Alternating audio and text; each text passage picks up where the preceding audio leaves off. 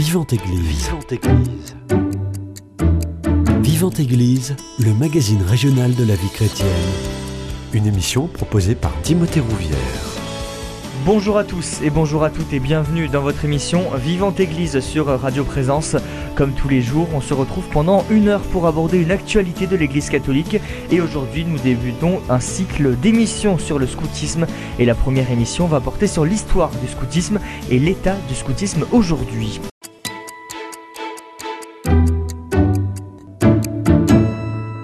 Et pour en parler, j'ai le plaisir de recevoir Frédéric Vittori, commissaire de district du Quercy. Le Quercy, je vous le rappelle, c'est le Gers, le Tarn-et-Garonne et le Lot. Bonjour à vous. Bonjour à tous. Et on précise que c'est la partie scout d'Europe. Et juste à côté de vous, Laurent Bru, vous êtes euh, chef du groupe SUF Notre-Dame de Toulouse. Bonjour à vous. Oui, bonjour. Merci d'avoir accepté mon invitation. Euh, messieurs, déjà, j'aimerais vous entendre. Est-ce que chacun d'entre vous peut me donner sa propre définition du scoutisme? Qui veut commencer? Frédéric Vittori, peut-être. Euh, le scoutisme, c'est l'éducation du, garce, du, du, jeune garçon ou fille par lui-même, avec euh, par des adolescents de son âge ou un peu plus âgés, en petite équipe qu'on appelle patrouille, mmh.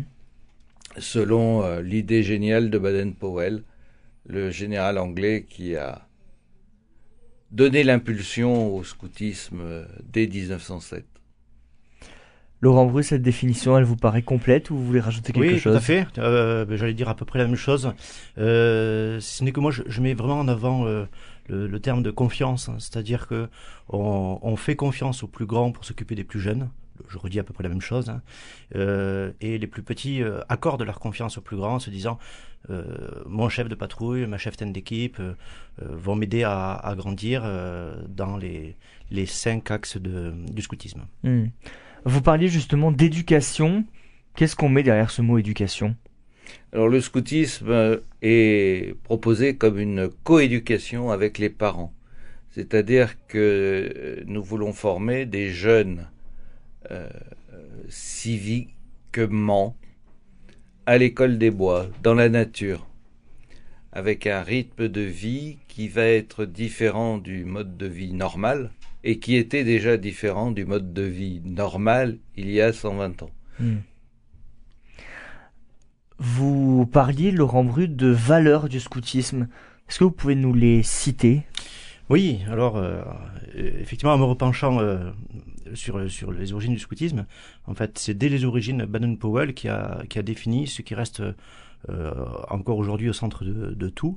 Donc les cinq buts euh, du scoutisme, euh, qui sont donc le, le, sens de Dieu, qui est le, le, le sens premier qui, qui va couvrir, accompagner les quatre autres sens. Mmh. Après, il y a le sens du concret, savoir se débrouiller dans les bois, mais aussi dans la vie, avec, avec les choses de la vie. Euh, et puis ensuite, il y a le sens des autres, c'est-à-dire avoir le souci des autres, des plus jeunes. Euh, ensuite, il y a le sens, euh, oui, de la santé, euh, qui est euh, ben, celui de, prendre soin de, soi, de son corps, se sentir bien dans ce que l'on est, santé mentale comme physique. et après, le sens du caractère, qui est très important. Le sens du caractère, c'est cette capacité pour un jeune à développer sa personnalité, pour dire ce qu'il veut finalement et ce qu'il ne veut pas. Ce qui n'est pas pas spontanée, évidente quand on est jeune, mais petit à petit, euh, voilà, on, se forme au niveau de son caractère. Et le scoutisme est là pour, euh, pour donner euh, les bons outils pour, euh, pour se construire. Frédéric Vittori, on a entendu deux fois le nom de Baden-Powell. Il semblerait que ce soit lui qui est à l'origine du scoutisme, justement, où il est né ce scoutisme et comment il est né. Alors, le, à la fin du 19e siècle, il y avait beaucoup d'éducateurs qui se penchaient sur la question de euh, d'une meilleure éducation à la santé, euh, en particulier l'hygiène euh, des plus jeunes. en Italie, c'était le professeur Montessori, par exemple. Mmh. Et donc, c'est tout un bouillonnement d'idées qui fait que Baden-Powell, aidé par d'autres pédagogues anglais, inspirés par les expériences américaines de, de Bird qui avait euh, créé les compagnons de Daniel Boone, euh, inspirés par les Vandervogel, qui étaient des groupes de jeunes sans, sans véritable tête euh, en Allemagne, mais qui euh, vivaient dans la nature, qui partaient euh, camper dans la nature, qui va avoir cette idée principalement pour former des hommes capables de défendre l'Empire britannique. Mm. Défendre dans tous les sens du terme, c'est-à-dire à la fois militairement et civilement. Mais il fallait pour cela qu'ils soient en bonne santé. Donc développer la santé, c'est un, un, des axes. Et donc en 1907, il euh, pense à faire un camp, un camp scout sur l'île de Bronsey, avec des garçons des Boys Brigade, qui, mmh. qui sont en Angleterre un mouvement de préparation militaire, mais Baden-Powell était vice-président national des Boys Brigade, et des jeunes issus des public schools. Donc euh, les public schools, c'est aussi un, un niveau euh, social assez élevé, et, euh, et ça marche. Mm. Ça plaît parce que ça permet aux jeunes de sortir du carcan éducatif de l'époque, et euh, il va s'inspirer également, ou il va dire qu'il va s'inspirer de son expérience d'un siège en Afrique du Sud contre les bourgs à Mafking, pendant lequel le corps des cadets est mis à contribution pour les tâches non militaires, telles que la messagerie, la poste, etc. Alors, réellement, les, cadets de Mafking existaient un an avant son arrivée sur Mafking. Donc, c'est pas lui qui les a inventés. Il les confie à son chef d'état-major, qui va être malade pendant tout le siège, et à un lieutenant qui va passer le siège en prison pour ivrognerie. Donc c'est pas son comment dire son intérêt majeur. Il s'en sert et puis quelques sept ans plus tard, il va avoir le génie de l'expliquer, de le raconter et de faire briller les yeux des jeunes. Et c'est à partir de toute cette construction pour former de bons citoyens que le scoutisme va démarrer, mmh. avec quand même des principes évidents et auxquels il va donner sa patte, c'est-à-dire la patrouille 12-17 ans, menée par un garçon un peu plus âgé, pour aider justement ceux, les adolescents de 14, 15 ans qui sont dans le, ce qu'on appelle l'âge bête, mais le marais adolescent, ils sont tirés par les plus âgés qui sont motivés et poussés par les plus jeunes qui eux aussi sont motivés. Donc c'est ça qui va faire le, le génie. Il va proposer une promesse, il va écrire une loi en neuf articles au, au tout début. Euh, le dixième article, qui est quand même hein, le plus euh, important dans le scoutisme catholique français, c'est ce, le, celui où il dit que le scout est propre, en anglais, pur, va changer, va le traduire le père Sevin mmh. en français, et donc donner toute cette dimension vers Dieu que le scoutisme catholique en France va apporter. Mmh. Justement, comment il est arrivé en France ce scoutisme? Parce qu'on a, on a vraiment le sentiment qu'il part d'Angleterre avec Baden-Powell. Comment il arrive et comment il se diffuse en France? Alors, je, je suis désolé de. Non, non, mais il vaut mieux laisser parler l'historien quand même. le spécialiste, et après on, on, j'ai quelques, on viendra sur le fonctionnement du, euh, du scoutisme avec Laurent Bru, oui. Alors, le, le scoutisme en France, il y a quelques pédagogues qui commencent à le, à l'essayer. Par exemple, Georges Berthier à l'école des Roches, dans l'Eure, qui est une école qui, qui s'occupe des, des enfants d'élite, de l'élite. Euh, il y a des essais aussi à Nice, avec l'abbé d'Andréis, qui est autorisé par son évêque à pratiquer le scoutisme. Il y a Louis Fort euh, au Creusot. Mhm. Et puis, il y a le père Sevin. Le père Sevin, lui, il a découvert le scoutisme euh, catholique en Belgique. Et euh, à Moucron, puisque les congrégations étaient chassées de France. Et après la guerre de, de 1914-1918, il va s'atteler à la tâche en France. Aidé en cela par le chanoine Cornette, qui est vicaire de Saint-Honoré-des-Laux à Paris, dans le 16e arrondissement, euh, qui, bien qu'ayant été intoxiqué au plomb et ne peut plus se servir de ses bras, a quand même un, un carnet d'adresses long comme le bras et qui va l'aider. Si je puis me permettre cette mauvaise blague. Mais euh, il va l'aider par ses connaissances. Mm. Le scoutisme laïque, lui, est arrivé plus tôt Mhm. Par Nicolas Benoît, un, officier de marine, qui euh, est allé faire un, séjour linguistique en, Angleterre, parce que les armées se sont aperçues qu'il était important d'avoir au moins des bilingues.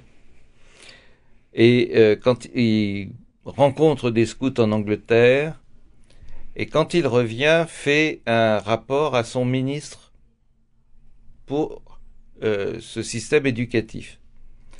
Alors, son ministre est très intéressé parce qu'il s'agit de Delcassé, Mhm. l'homme qui a tout fait pour l'entente cordiale de 1904, et il est anglophile. Donc il va permettre à Nicolas Benoît de rencontrer des personnalités comme le baron de Coubertin, comme le recteur de la Sorbonne, comme le directeur du journal des voyages qui est euh, le l'hebdomadaire lu par, dans tous les foyers où il y a des jeunes, là aussi qui fait rêver, qui fait briller les yeux des jeunes euh, par la liberté que, au moins euh, intellectuelle que ça apporte. Et donc le, le scoutisme laïque va naître fin 1911 euh, à la, dans une, lors d'une grande, si je puis dire, messe à la Sorbonne. Et, et 15 jours après, bah, c'est la création des éclaireurs français de euh, Coubertin, qui lui n'aime ni la promesse ni la loi. Et puis il trouve que c'est trop anglais, donc euh, on est français, et donc il crée les éclaireurs français. Mhm. Donc les éclaireurs de France sont déjà créés. Donc quin- 15 jours après, déjà deux mouvements de scoutisme en France. Mm. Un an plus tard, les protestants trouvent que la laïcité est peu adaptée à leur vision de l'éducation et donc vont créer les, les éclaireurs unionistes. Unionistes parce que ça part des unions chrétiennes de jeunes Mhm. gens. D'accord. Et il va pour que ça soit un mouvement catho- catholique euh, euh, conçu par le père Sevin, on va attendre 1920. Ah oui. Assez tard, finalement. Oui, Assez tard. tard. Ouais, oui. Assez tard. Les, la majorité des évêques français ne sont pas favorables Mhm. parce qu'ils ont peur que ça dépeuple leur patronage. Euh, Il y a même un, un évêque qui interdira le scoutisme catholique jusqu'en 1951. Ah oui. Voilà. C'est l'évêque d'Avranches, euh, de Coutances, enfin, Avranches-Coutances. Euh, voilà. Et euh, à son, à son décès, son successeur le permettra, bien qu'il y ait déjà des, des unités qui s'étaient montées sans son accord, juste après-guerre. L'objectif du scoutisme, on l'a bien compris, c'est de former les jeunes, mais le scoutisme, il répond à quel besoin? Laurent Bru peut-être. Il répond à quel besoin euh, Qu'est-ce que ça du- peut apporter aux jeunes Du point de vue des, des jeunes Oui. ou des parents Du point de vue des jeunes, quel, quel intérêt ils y trouvent en Mhm. allant euh, à leur sortie scout Mhm. Euh, ben, Pour rester très concret, ben, c'est d'abord l'occasion pour eux de se faire des copains, de sacrés copains. Mhm. C'est souvent des amitiés qui durent, Justement, j'en parlais avant l'émission. j'ai des amis que je côtoie encore aujourd'hui, que j'ai connus euh, voilà, à l'occasion du scoutisme que j'ai pratiqué euh, du côté de, de Capendu, euh, près de Carcassonne, et c'est des amitiés très fortes. Hein. Mmh. Et comment justement vous l'expliquez alors que c'est des amitiés très fortes je pense que c'est assez simple. Je pense que quand on, on, côtoie une personne, plus on partage des choses qui sont intenses, plus ça, ça soude en fait. Et, et véritablement, quand on, on passe euh, plusieurs jours euh, sous la tente, à vivre des, des, grands jeux. Quand l'émotion est au centre de tout ça, euh, la peur, la, joie, la, difficulté, quand on est sous un orage et tout ça, et que l'on on doit se soutenir justement, eh bien, bien ça soude pour la vie en fait. Donc voilà, en premier lieu, je pense qu'il y, y, a quand même l'amitié qui est importante pour les pour les jeunes. Et puis après. Euh, chez les, les scouts unitaires de France, mais je pense que c'est pareil chez, chez les Europes, hein, puisque je suis un ancien des Europes, euh, l'imaginaire a une place euh, centrale. Et donc, euh, les, les, chefs ont, ont, ont, le souci de créer des, des activités qui soient toujours dans un contexte imaginaire. ça peut être historique, ça peut être ça peut être complètement inventé. le tout, c'est c'est de, de, de les faire rêver, euh, de les faire sortir euh, du quotidien, euh, pourquoi pas de laisser se profiler des, des, des idéaux, voilà. Et, et, ça, ils adhèrent beaucoup, ça correspond mmh. vraiment à l'âge de l'adolescence. Alors les 8-12 ans, ça, ça prend très facilement, ils adhèrent vraiment à, tout. voilà, ça c'est et puis après le sens de, de l'aventure aussi, mmh. ça c'est quelque chose qui leur plaît beaucoup. Euh, c'est-à-dire de, de, sentir euh, euh ben, qu'ils sont capables qui peuvent qui peuvent affronter vivre en autonomie. C'est assez impressionnant quand même quand on en tant que chef de groupe quand on va visiter pendant l'été les, les, camps de voir qu'en fait les guides les scouts passent plusieurs semaines dans les bois mais euh, sans rien en fait. Mm. C'est-à-dire ils ont un morceau de tissu, euh, donc une tente pour dormir avec des duvets, et ensuite euh, ils font du feu pour cuisiner. S'ils allument pas le feu, ben ils mangent pas. Et c'est pas leur chef qui, c'est pas le grand chef de troupe ou la chef de compagnie qui va qui va leur allumer le feu ou leur préparer le repas. Hein. Donc ils s'assument tout seuls pendant plusieurs semaines. Donc c'est vraiment ça, ça crée vraiment de vrais vrais débrouillards mm. et euh, enfin, pour parler un petit peu d'autre chose, dans le milieu de l'entreprise, ce n'est pas rare que des recruteurs soient, ne soient pas indifférents à des profils de scouts, euh, parce que on sait que ben, qu'ils sont un peu différents euh, peut-être des autres candidats. Mhm. Ils ont un pouvoir d'adaptation, euh, de débrouillardise qui, qui, les intéresse. Voilà, voilà ce qui me vient un petit peu en tête dans, dans ce qui peut plaire plaire aux, aux jeunes. Voilà.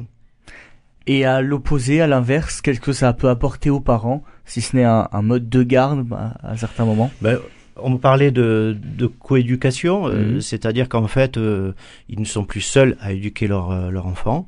Il y a un, un, mouvement qui, qui se propose de, de les accompagner avec des outils, avec un outil qui a fait ses preuves depuis, depuis un siècle. Et et puis, euh, euh, c'est vrai qu'il y a toute cette dimension euh, de, de, de, la foi qui est très présente aussi bien chez les Europes que chez les SUF, qui, qui peut être, comment dire, une prise de relais par rapport aux parents. C'est-à-dire qu'on a le souci pour chacune de nos activités, voilà, de, de garder le Seigneur au centre de, de toutes nos activités. Et, et là-dessus, les parents peuvent vraiment compter sur, sur le mouvement, oui. Hmm il faut, il faut bien dire que Baden-Powell, quand il a écrit euh, son livre de référence éclaireur, Scouting for Boys, euh, dit bien que tout éclaireur, tout scout, doit avoir une religion et pouvoir la pratiquer. Euh, il n'est pas exclusif d'une religion ou, mm. ou d'une autre. Euh, mais les travaux de réflexion que va conduire le père Sevin euh, vont plaire à Baden-Powell dans le sens où le père Sevin travaille sur cet aspect sens de Dieu, l'approfondit et euh, le, idées vont plaire à Baden-Powell. Alors, il ne s'agit pas de dire je renie tout scout qui n'a pas une religion, euh, il ne s'agit pas de dire le scoutisme catholique c'est le meilleur, mais euh, il faut quand même savoir cette euh, connaître cette relation forte entre ce qu'a imaginé Baden-Powell et ce qu'a traduit en fait le Percevin. Messieurs, je vous propose qu'on fasse une première pause musicale. On parlait tout à l'heure de la promesse scout, et bien justement, on l'écoute.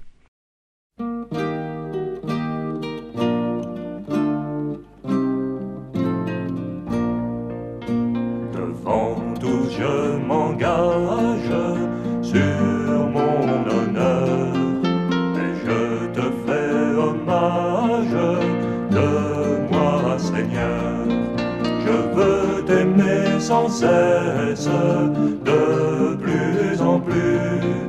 Protège ma promesse, Seigneur Jésus. Je jure de te suivre en fier chrétien, et tout entier je livre mon sans cesse de plus en plus. Protège ma promesse, Seigneur Jésus. Fidèle à ma patrie, je le serai. Tous les jours de ma vie, je servirai. Je veux t'aimer sans cesse, de plus en plus protège ma promesse, Seigneur Jésus. Je suis de tes apôtres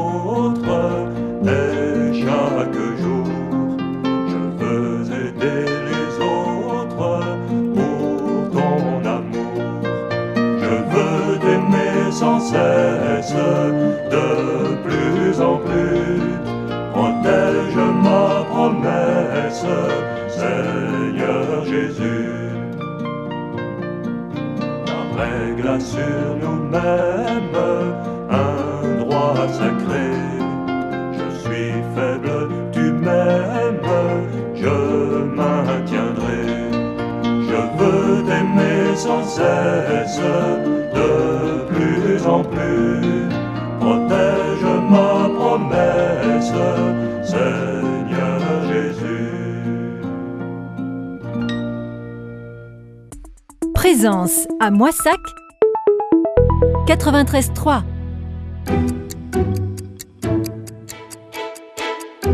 Vivante Église, Timothée Rouvière.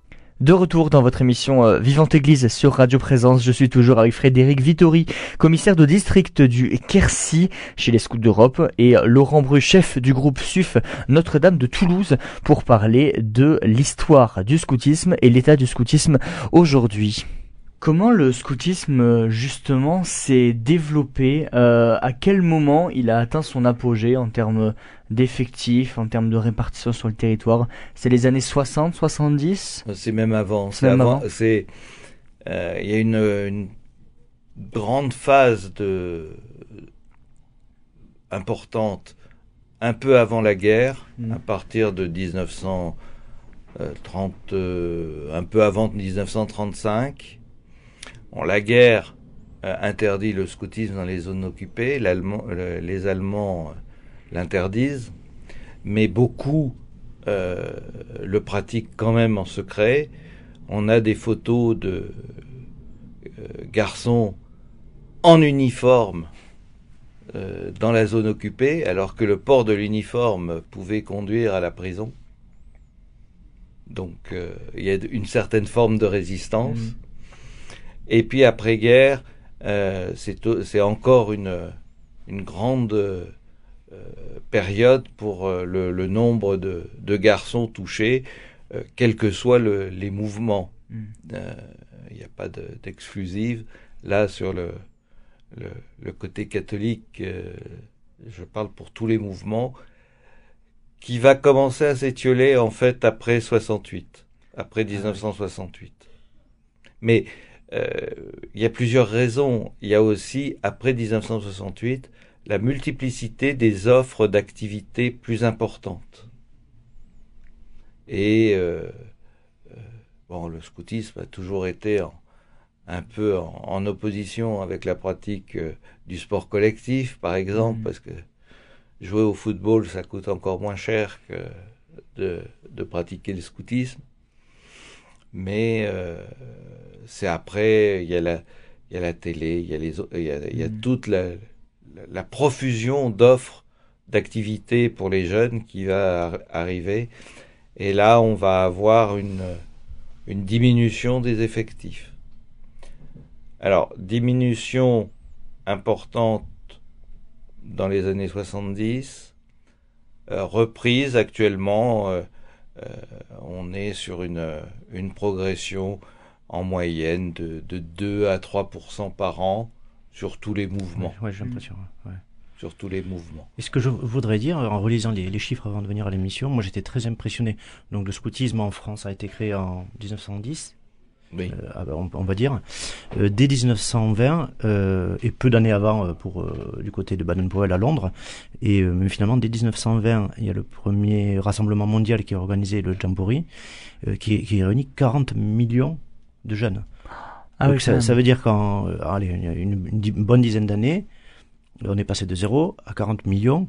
Ça veut dire que c'est un- une pédagogie qui connaît un succès, mais complètement hallucinant. Mhm. Euh, ça, ça a marqué les esprits euh, à travers le monde et euh, il y a eu une adhésion euh, très forte. ouais. Au niveau mondial, les premiers pays euh, à, à introduire le scoutisme, outre, outre les pays du Commonwealth, c'est la Russie et Haïti.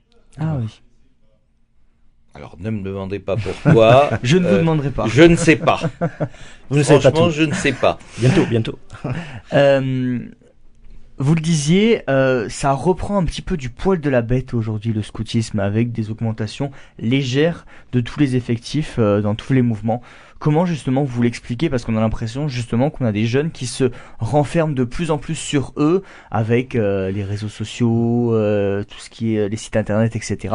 Et plus forcément ouverts sur l'extérieur. Alors, je pense, enfin, euh, si je peux répondre, euh, il y a, le, les- il y a eu l'effet Covid. Mhm. Ça, on peut quand même en parler. Hein, C'est-à-dire que d'être véritablement enfermé et euh, d'être un peu forcé à rester euh, euh, sur sur soi. Et, et puis les écrans ont, ont beaucoup progressé pendant le, le Covid. Euh, bien par effet de contraste, euh, dès qu'on a connu la liberté, dès que les portes des maisons se sont réouvertes, euh, il y a eu une prise de conscience qu'il fallait il fallait sortir. Donc je pense que, que le Covid a, a donné un petit coup. Euh, et puis je pense que les, oui, les, les parents, euh, les parents qui, qui ont un vrai souci euh, d'éducation pour leurs enfants euh, euh, se disent qu'aujourd'hui, plus que jamais, euh, justement avec ce, ce monde numérique hein, qui, qui, qui est vraiment au centre de tout, dans tous les foyers, eh bien, euh, et ça, c'est, c'est une belle, une belle réponse à, à, à ces problèmes-là, quoi. Votre analyse, Frédéric Vittori Oui, la même, euh, la même que euh, les parents euh, sont, sont très demandeurs. Mhm. Alors Baden-Powell déjà disait que le scoutisme est fait pour tout le monde, mais tout le monde n'est pas fait pour le scoutisme. Non, c'est vrai ça ou pas? Oui, c'est vrai. Mhm. Il l'a écrit. euh, il l'a écrit, donc euh, c'est tangible. Parce que les, les paroles apocryphes euh, ne manquent pas, Mhm. mais ça, il l'a écrit. Et c'est évident. Il y a des garçons qui seront. Qui ne se plairont pas dans le, dans le scoutisme. Et on l'expérimente d'ailleurs sur le terrain. Oui, Mm. et de toute façon, euh, euh, voilà, ils ne s'y plairont pas pour différentes raisons euh, euh, liées à leur, euh, à leurs besoins de confort, Mhm. à leur euh, euh, maladresse éventuelle. Ils se sentiront pas accueillis ou pas aussi bien accueillis que ce qu'ils espèrent. Mhm. Et puis c'est très engagé le scoutisme, c'est-à-dire ça a un caractère fort, c'est une pédagogie qui est très marquée. Et en fait, on aime ou on n'aime pas. Hein. C'est Mhm. c'est vrai que c'est pas fait euh, en demi-teinte. Voilà, c'est exigeant. Mhm. Mais euh, pour, pour en revenir à, à un point particulier, euh, qui est la promesse et la loi scout, euh, la, la, la loi scout, c'est quelque chose, c'est une règle que le garçon choisit de suivre. C'est, ça ne lui est pas imposé. Mm. Toujours cette La- notion de, de confiance et de responsabilité. ouais. confiance, de responsabilité et de prendre le, le jeune pour ce qu'il est. Hmm. Il est capable de prononcer sa promesse en disant qu'il va observer la loi scout de son mieux. Eh bien, cette promesse, elle est différente suivant qu'elle est prononcée à 12 ans ou à 40. Hmm.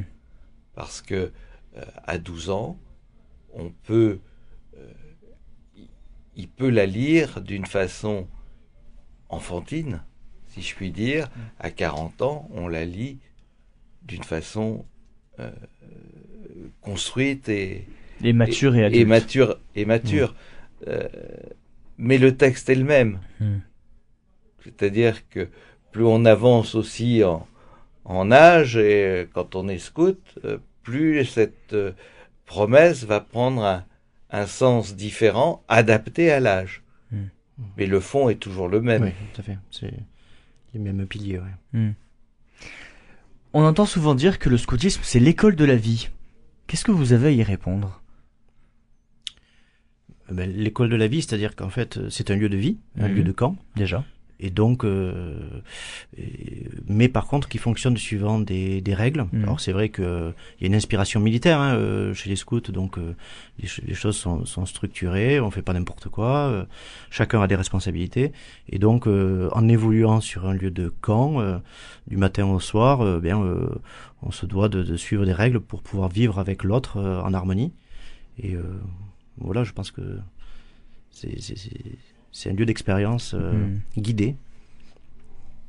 Et, et tenu par justement cette, euh, cette loi euh, qui est adap- adoptée par tous au Mhm. départ. Ouais. Euh, Baden-Powell euh, disait toujours que ce qu'il voulait créer dans le scoutisme, c'était pas des éclaireurs de guerre, mais bien des éclaireurs de paix. C'est-à-dire euh, des, des citoyens formés pour grandir et faire grandir, mais, mais euh, refuser particulièrement tout ce qui était justement trop militaire, comme ce qu'on appelle en Angleterre le drill, c'est-à-dire le- l'exercice euh, maniement de bâton chez les scouts euh, au départ ou d'armes chez les militaires. Euh, pour lui, tout rassemblement, même s'il est cadré, réglé et tout, euh, ne doit pas être un, rassemblement où, euh, comme disait Lyoté, quand euh, on entend les, talons claquer, on entend les esprits qui se ferment. Mais si on va faire une deuxième pause musicale, on écoute l'hymne de nos campagnes de trio. Si tu es né dans une cité HLM, je te dédicace ce poème en espérant qu'au fond de tes yeux ternes, tu puisses y voir un petit brin d'herbe. Et les mains vont faire la part des choses. Il est grand temps de faire une pause, de troquer cette vie morose contre le parfum d'une rose. C'est l'hymne de nos campagnes, de nos rivières, de nos montagnes, de la vie manne, du monde animal. Crie le bien fort, use tes cordes vocales. Pas de boulot, Pas de diplôme, partout la même. odeur de zone, plus rien n'agite tes neurones. Pas même le shit que tu mets dans tes cônes. Va voir ailleurs, Rien ne te retient. va vite, Faire quelque chose de tes mains. ne te retourne pas. Ici tu n'as rien. Et sois le premier à chanter ce refrain. C'est l'hymne de nos campagnes, de nos rivières, de nos montagnes, de la vie manne, du monde animal. Crie le bien fort, use tes cordes vocales. Assieds-toi près d'une rivière. écoute le coulis de l'eau. Sur la terre, dis-toi qu'au bout, Et, il y a la. Et que ça, ça n'a rien d'éphémère. Tu comprendras alors que tu n'es rien comme celui avant toi, comme, celui qui vient que le liquide qui coule dans tes mains te servira à vivre jusqu'à demain matin. C'est de nos campagnes, de nos rivières, de nos montagnes, de la vie manne, du monde animal. Crie le bien fort, use cordes vocales. Assieds-toi près d'un vieux chêne et qu'on parle à la race humaine, l'oxygène et l'ombre qu'il t'amène. Mérite-t-il les coups de hache qui le sait? Lève la tête, regarde ses feuilles, tu verras peut-être un écureuil qui te regarde. Hum, de tout son orgueil, sa maison est là, tu es sur le seuil. C'est l'hymne de nos campagnes, de nos rivières, de nos montagnes, de la vie manne, du monde animal. Crie le bien fort, use tes cordes vocales. Hey, crie le bien fort, use tes cordes vocales. Peut-être que je parle pour ne rien dire, que quand tu m'écoutes, tu as envie de rire. Et si le béton est ton avenir, dis-toi que c'est la forêt qui fait que tu respires. Et j'aimerais pour tous les animaux que tu captes le message de mes mots. Car un lopin de terre, tige de roseau servira à la croissance de tes marmots. À la croissance de tes marmots. C'est l'hymne de nos campagnes, de nos rivières, de nos montagnes, de la vie manne, du monde animal. Crie le bien fort, use cordes vocales. C'est l'hymne de nos campagnes, de nos rivières, de nos montagnes, de la vie manne, du monde animal. Crie le bien fort, use cordes vocales. Hey! Présence à Montrégeau 94.1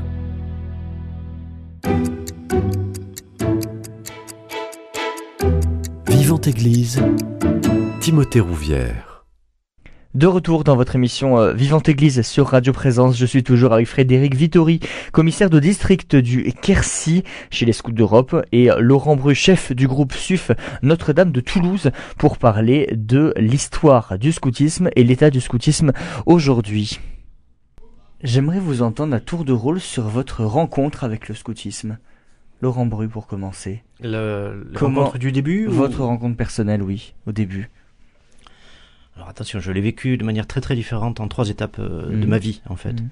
Euh, moi j'ai commencé le scoutisme euh, donc à, dans le groupe Saint-Martin à Capendu avec euh, comme chef de groupe Jean-François René et euh, et en fait euh, moi j'avais les yeux qui brillaient euh, quand, quand j'ai commencé parce que ça se passait sur sa propriété euh, à Pradestac dans l'Alaric et euh, au milieu d'une immense pinède euh, avec derrière euh, à la pagnole, hein, je dirais, la garrigue qui à perte de vue. Et donc, je suis arrivé euh, et euh, on nous proposait sans arrêt des jeux, euh, on nous proposait l'aventure. et, et tout ça, ça, ça se passait dans voilà dans ce contexte qui était qui était absolument féerique. Donc pour moi, ça a été ça a été une expérience très euh, très joyeuse. Après, j'ai commencé euh, oui à l'âge de 11-12 ans et euh, euh, je venais aussi de euh, comment dire d'un certain confort euh, de vie. J'avais pas connu ça auparavant, donc j'avais aussi j'étais un peu effrayé au début Mhm. peut-être, euh, surtout quand on, on on fonctionne avec des grands qui ont qui ont 16 ans. Donc euh, donc il y avait des, des choses qui étaient un petit peu impressionnantes, mais euh, mais ça a été euh, ça a été une, une très belle expérience. Voilà que, que j'ai vécu donc en voilà euh, je l'ai vécu comme ça au début mais je voudrais ce que je voudrais citer c'est que ensuite j'étais étudiant à Toulouse j'ai intégré la la chorale interscout donc j'avais arrêté le scoutisme hein, euh, et j'ai intégré la chorale interscout de Toulouse et ça m'a permis de, de retisser un lien avec le scoutisme et, et ça m'a repropulsé dans le scoutisme en tant que chef de, de meute donc c'est les garçons de 8 à 12 ans donc tous, toujours au- au sein des scouts d'Europe tout ça hein. et euh, je suis revenu dans mon groupe Saint-Martin et euh, et là j'étais donc euh, le vieux loup Akela qui qui avait le souci de faire grandir ses 24 louveteaux et voilà c'était une une des plus des expériences les plus les plus fortes de de, de ma vie hein. parce que euh, parce que là en tant que j'avais une vingtaine d'années donc en tant que jeune adulte là j'avais une adhésion vraiment d'adulte euh, euh, aux idéaux du scoutisme euh, j'en voulais vraiment et j'étais parfaitement accompagné par euh, par mon chef de groupe par euh, euh, par mon, mon aumônier et euh, Et là, ça a été, euh, été très touché de voir que la tranche 8-12 ans, c'était des, c'était des, des jeunes qui, ben, qui nous suivaient euh, en toutes choses. Et donc, finalement, on portait une responsabilité très lourde. Euh, et ça, ça exigeait vraiment de se former, ça exigeait de, de, d'avoir de, la valeur ajoutée face à ces jeunes. Mm. Et, euh, et ça m'a fait énormément grandir en tant que, en tant que chef à ce moment-là. Voilà.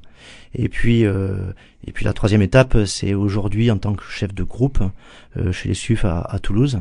Avec, euh, avec ma femme Agnès, on, on- on nous a demandé euh, de prendre le relais des chefs de groupe précédents, euh, Monsieur et Madame Cabrol.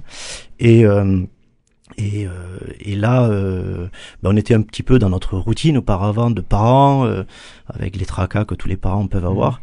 Et on est venu nous bousculer avec cette demande. Et, euh, et en fait, c'est une charge qui est quand même lourde. Je suis chef de groupe, on, on a euh, le souci de 150 jeunes à peu près. Et euh, c'est un engagement pour trois ans. Et ça nous a, euh, spontanément, on a dit non, non, c'est pas raisonnable. Et puis on a pris le temps de la réflexion et, euh, et on se dit ben, pourquoi pas, pourquoi pas. Ça pourrait, euh, certes, ça va, ça va, euh, ça va nous, nous, ça va être une charge lourde. Mhm. Ça va, ça va pas être facile. C'est un défi, mais une, finalement une belle occasion de, euh, ben, de euh, de se réapproprier les idéaux du scoutisme et de et de grandir et surtout aider les plus jeunes à grandir. Donc euh, ça a été trois étapes euh, très marquantes euh, voilà de ma vie. ouais. Qu'est-ce que ça vous apporte aujourd'hui le scoutisme d'être chef de groupe? Vous disiez une, une grande responsabilité, une grande charge, Ouais. mais ça vous nourrit aussi? Oui, énormément. Ouais, ouais.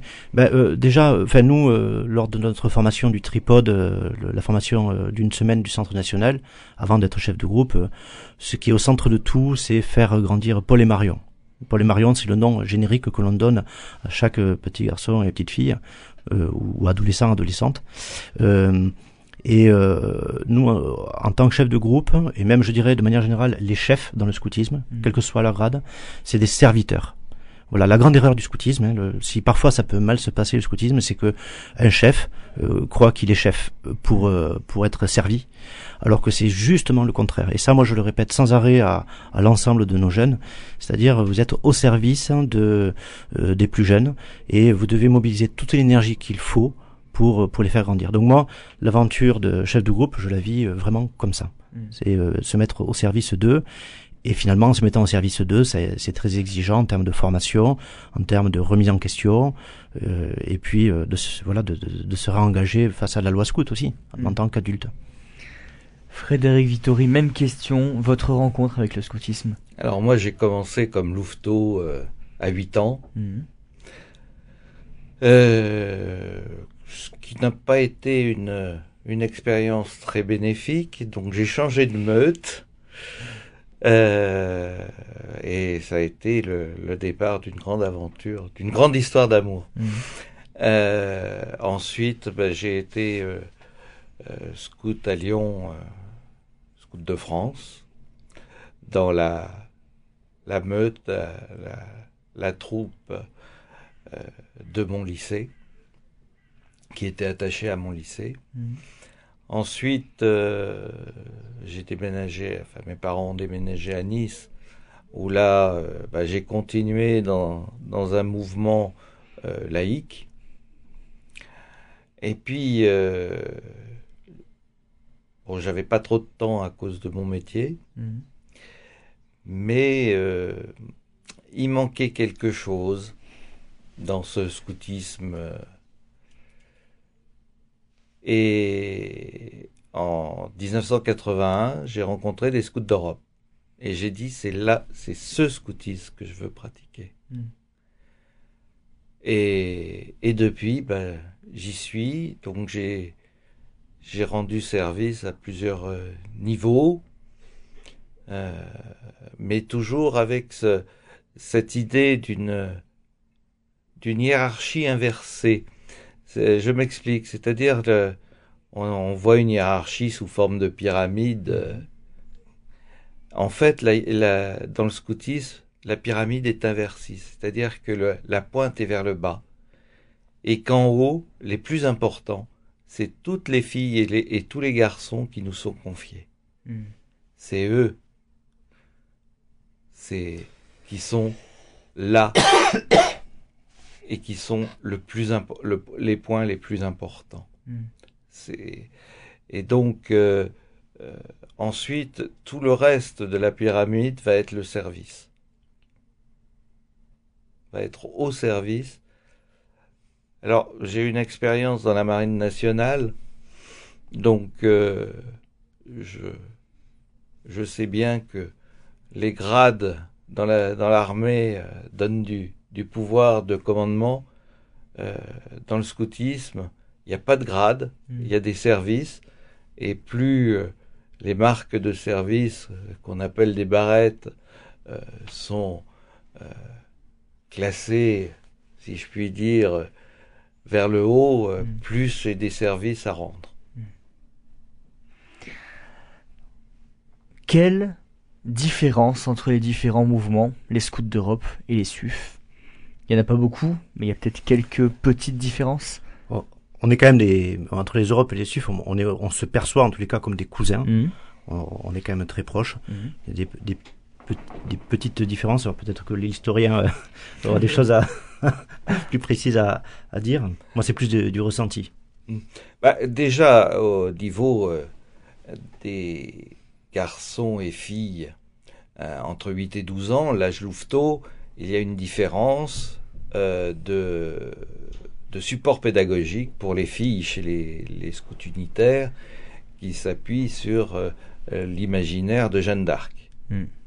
Euh, au scout d'Europe, on a gardé pour les filles, pour les, gar- pour les filles, l'imaginaire de la jungle et de, euh, et de Mowgli. Euh, c'est historique dans le sens où les scouts d'Europe ont créé leur euh, pédagogie un peu ex nihilo euh, et que les, les SUF sont plus héritiers de ce qui se faisait chez les euh, scouts de France ou les guides de France. Ensuite, euh, euh, sur la branche qu'on appelle verte, c'est-à-dire les 12-17 ans, il va y avoir des, des différences euh, pédagogiques peu sensibles aux non euh, spécialistes, mais qui sont essentielles. Euh, le, chez les scouts d'Europe, l'accent est mis sur l'autonomie de la patrouille et le programme de chaque patrouille est adapté. C'est-à-dire qu'on peut avoir une patrouille qui va faire quelque chose. Alors les patrouilles sont regroupées en troupes, Mhm. mais chaque patrouille n'est pas au même niveau que l'autre ou n'est pas meilleure que l'autre. Elle se, euh, elle vit indépendamment des autres pour la formation, pour ses réalisations, pour ses buts. Euh, alors, euh, je laisse Laurent un peu réexpliquer ce qui se Mm. passe dans la branche verte chez les SUF, parce que je ne voudrais pas lui marcher sur les pieds. Ouais, non, non, non. Euh, à, vrai, enfin, à vrai dire, je vois pas beaucoup de différence. Enfin, euh, chez les chez les SUF, euh, au sein de la troupe, vous parlez des garçons, hein, euh, ou la compagnie pour les filles, euh, les patrouilles sont, se gèrent de manière assez indépendante Mhm. aussi.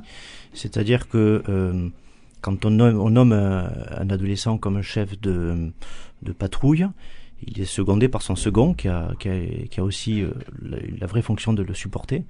Et, euh, et en fait, euh, euh, ben, c'est à eux de, ben, de prendre en main l'organisation euh, des sorties, des week-ends. alors, ils sont, ils gardent un lien permanent avec le chef de troupe. parce que le grand défi pour moi dans le scoutisme, c'est il faut éviter les dérapages. Voilà, c'est Mhm. quand même des âges qui sont euh, sensibles Mhm. et euh, et euh, il y a des dérapages. Euh, alors quoi, on est toujours là pour pour pour y veiller, donc euh, c'est jamais très grave, mais euh, euh, un petit laisser aller euh, ou euh, une- un manque d'expérience aussi tout simplement euh, qui fait que que les Qu'est-ce que vous appelez des dérapages pour non, bien- non, non, non, non, dérapage, il faut pas le prendre sur Oui. un ton très grave. Oui, hein, oui. mais, euh, ben, c'est par exemple euh, quelque chose de tout bête, mais ça peut être, euh, ben, ils organisent une sortie euh, et euh, ils n'ont pas prévu assez d'activités, Mhm. et donc il y a un temps mort. euh, et, euh, et là, ben, ils s'embêtent. voilà, Mm. euh, c'est ce que je voulais dire. Hein. C'est Mhm. rien de rien de grave, Euh, mais euh, il faut euh, il faut veiller à ce que jusqu'à ce que le chef de patrouille ou la cheftaine d'équipe soit euh, vraiment euh, euh, responsabilisé, soit soit autonome. Il faut veiller euh, que, que les chefs d'unité euh, veillent à ce qu'ils euh, à ce qu'ils aient tous les outils pour pour arriver à ce but-là. Effectivement. Oui, dans la série des bêtises, il faut s'attendre à tout et on est souvent surpris. Ça veut tout et rien dire. Non, mais euh, ils sont capables de tout, euh, Mm. du meilleur, et des fois ont des idées farfelues euh, Qu'il faut canaliser. qu'il faut canaliser. Mais euh, qui sont pas qui sont pas forcément mal intentionnés. Mhm. hein. C'est ils veulent faire euh, une chose bien, euh, mais je pense par exemple au, au, chef, au chef de patrouille qui a décidé, euh, pour avoir de l'argent de patrouille, de créer un, un calendrier avec les photos de ses scouts, mais euh, style euh, Dieu du stade. Pas la meilleure des idées. C'était pas la meilleure des idées, et pourtant ça partait d'un bon sentiment. Ouais, ouais, ouais. Mm. Alors, pour revenir un peu sur la différence sur l'âge euh, euh, 12-17 ans, euh, pour les filles ou pour les garçons, euh, la progression des, des, gar- des, des enfants passe par euh, la promesse, la Mhm. deuxième classe, les badges, qui sont des badges de compétences, c'est-à-dire savoir-faire. Euh, les classes, ce sont plus des, des badges euh, de savoir-être, Mm. de savoir vivre le, comme scout. Euh, chez, chez les scouts d'Europe, euh, le, le garçon ou la fille qui est première classe et plein, euh, n'est pas pilier de troupe, n'est pas essentiel à la troupe. Elle, est, elle reste essentielle à la patrouille. Elle ne va pas intervenir sur le terrain au sein de la, de la troupe ou de la compagnie. Ce qu'elle va faire, ou ce qu'il va faire, c'est au moment de la cour d'honneur, avec le chef de troupe et les chefs de patrouille, décider des grandes orientations Mm. et des grands projets de la troupe. Mm. Mais euh, en aucun cas, un chef de patrouille n'intervient dans le fonctionnement de la troupe en activité. Mm. C'est un moment où, bah, à la cour d'honneur, normalement, euh, euh, le- il y a quand même le conseiller religieux. Alors chez nous, ça s'appelle un conseiller religieux. Chez les scouts unitaires, ça s'appelle un aumônier. Mm. Euh, parce que bah, là aussi, c'est l'hé- l'héritage euh, scout de France Mm, euh, ouais. que les SUF ont, ont gardé avec la nomination d'un aumônier. Les scouts d'Europe ont fait une autre euh, euh, démarche, c'est-à-dire de choisir des prêtres non nommés Mm. comme conseillers religieux. Il faut dire aussi que les scouts d'Europe ont été fondés en 1956 en Allemagne et en Autriche, euh, puis en France en 1958. Les scouts d'Europe étaient chrétiens, Mm. c'est-à-dire accepter toutes les formes de chrétienté. Et euh, c'est en 1964 que Péri- Pierre Géraud, dit Péric Géraud-Kéraode, de Montauban, C'est local. c'est local, euh, a euh, pris en main la destinée de, de cette association qui euh, très beaucoup, et même plus encore, et euh, a remis, a, a écrit le directoire religieux des scouts d'Europe, Mm. et c'est à ce moment-là que euh, devient le, la mission, si je puis dire, catholique Mm. des scouts d'Europe. Il y a au sein des scouts d'Europe, c'est prévu, des, des chefs protestants. Mm. Ce, ce n'est pas le problème en soi, mais nous sommes euh, obéissants Mm. à, à Rome. Messieurs, on arrive déjà à la fin de cette émission. Frédéric Vittori, peut-être un petit mot parce que vous êtes l'auteur d'une traduction du livre de Baden-Powell. Euh, où est-ce qu'on peut le retrouver et en quelques mots, euh, ça consiste en quoi? Alors, la première traduction de Baden-Powell et celle qu'on qu'on peut encore trouver chez les bouquinistes Hmm. date de 1913. Ça date. Donc ça date un peu. Et donc euh, je me suis attelé à la synthèse des 18 premières éditions anglaises pour euh, et traduit en français à peu près moderne. Mais comme je suis un, un vieux, ça sera pas jeune. Euh, mais au moins reprendre toute la pensée et l'évolution de la pensée sur 20, sur euh, 30 ans Hmm. euh, du fondateur et voir un peu euh, ce qui avait été omis par le, par le premier traducteur Mhm. ou non. Et je me suis aperçu qu'en particulier, en termes de spiritualité, le traducteur, qui était un pasteur calviniste de Genève, avait oublié pas mal de petits détails, Hmm. de, de précision. Et c'est vrai que euh, quand j'ai traduit, euh, j'ai repris cette, euh, ces, ces, ces œuvres, eh ben, je me suis vraiment senti dans le bon scoutisme. Hmm. Mhm. Alors j'aurais pu être SUF. Les circonstances en ont décidé autrement Hmm. et j'y reste. Mais ça, c'est un autre débat. Euh, le livre est disponible à quelle édition? Alors, c'est euh, c'est aux éditions L'Homme Nouveau. Hmm. Et euh, il, il sortira. Je n'ai pas de date encore de, de sortie, euh, mais euh, C'est entre les mains de l'éditeur. c'est entre les mains de l'éditeur qui euh, fait tout son possible pour le sortir au plus vite. Et on terminera là-dessus. Merci beaucoup à tous les deux d'avoir participé à cette émission. Merci à vous.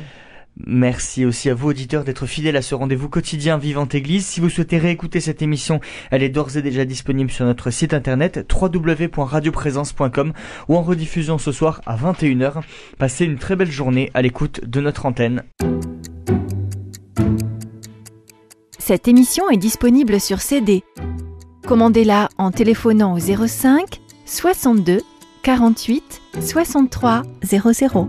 05 62 48 63 00 ou par mail à contact@radioprésence.com.